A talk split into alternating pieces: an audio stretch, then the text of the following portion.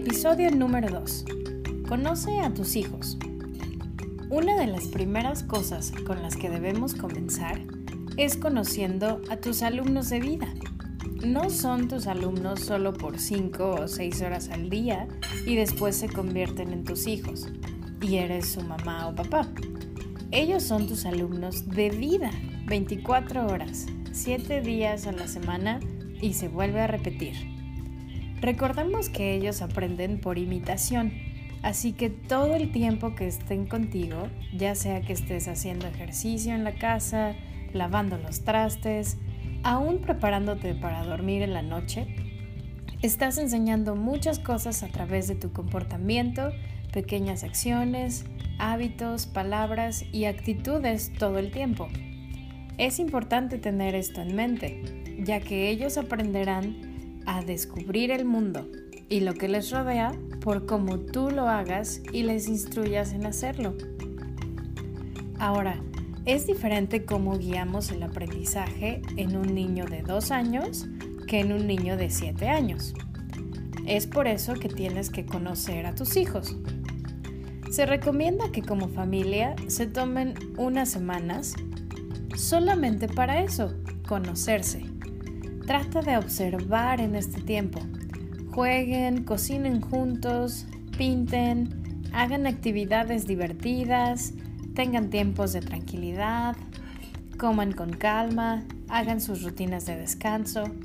Pero en todas estas actividades, mantente observando lo que tus hijos te dicen de ellos mismos. Haz las siguientes preguntas. ¿En qué pueden pasar horas y horas mis hijos?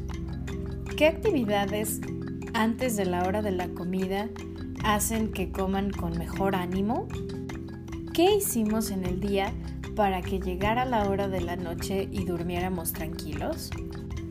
¿Cómo reaccionó mi hijo en un conflicto durante este juego que tuvimos?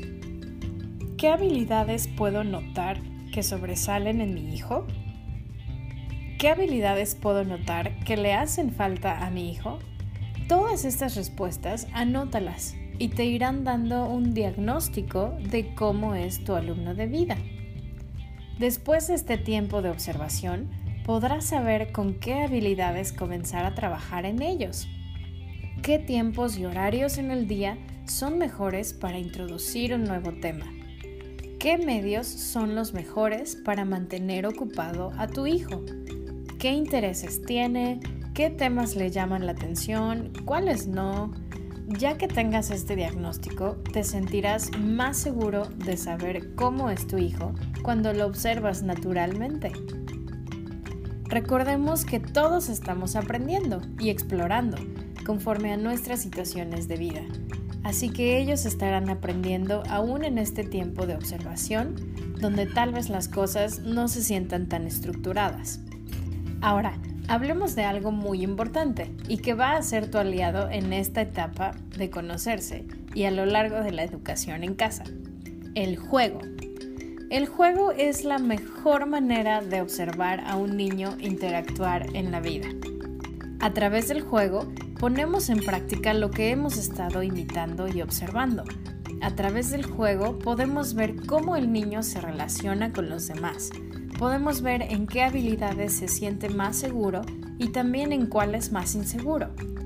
Desde que los niños son bebés, los terapeutas de distintas disciplinas usan el juego para evaluar a los niños, ya que a través del juego ellos son libres. Entre más libertad tengan para el juego, más transparente mostrarán sus verdaderos colores, por así decirlo.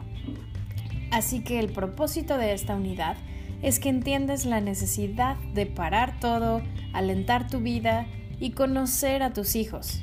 Modelemos de diferente manera el concepto de conocerlos.